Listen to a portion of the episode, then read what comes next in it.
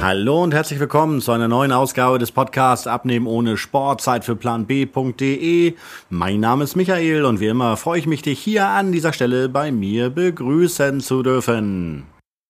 Heute beschäftigen wir uns mit einem wirklich schönen Thema.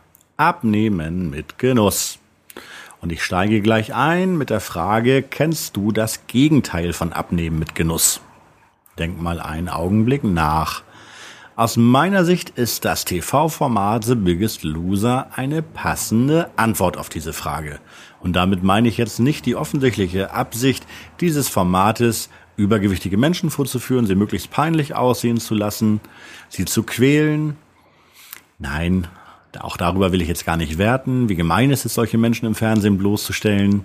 Darüber kann sich jeder von uns seine eigene Meinung bilden. Mir geht es vielmehr um die konkrete Einstellung, die in dieser Sendung notwendig ist und verlangt wird, um mit den anderen Teilnehmern und Teilnehmern mitzuhalten. Wir erleben Abnehmen als ständiger Kampf, auch als Kampf gegen sich selber, unzählige Nervenzusammenbrüche, extreme Selbstbeschränkungen und die Aussicht, dass dies von nun an ein ganzes Leben so weitergehen wird. Schrecklich, oder? Das sind keine schönen Aussichten und für mich ist das überhaupt nichts. Ich denke, dass die Einstellung zum Abnehmen zum grundsätzlichen Problem werden kann.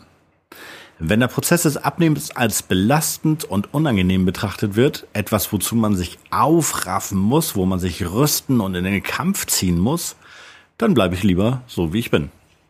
Meine feste Grundüberzeugung ist es, dass das Leben Spaß machen soll, es auch gerne Herausforderungen bieten soll, aber ich bringe das Leben ungern mit Kampf und härtester Anstrengung in Verbindung.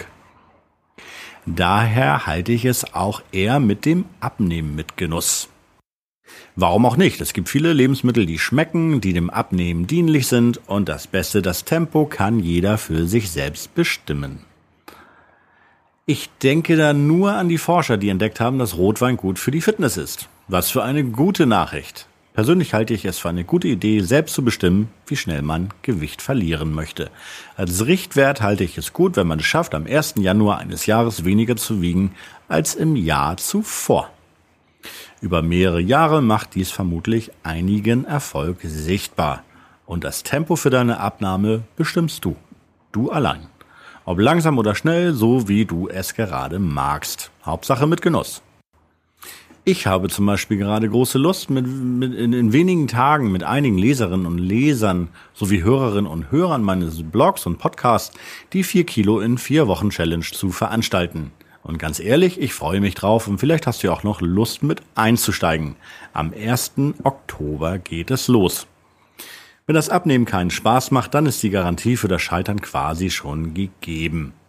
Ich wünsche dir von Herzen, dass es dir immer besser gelingt, nachhaltig und mit Genuss abzunehmen und dass du dein Leben und das Abnehmen so richtig genießt in vollen Zügen. Auf deine ganz eigene Art und Weise. Die besten Grüße, dein Michael. Tschüss.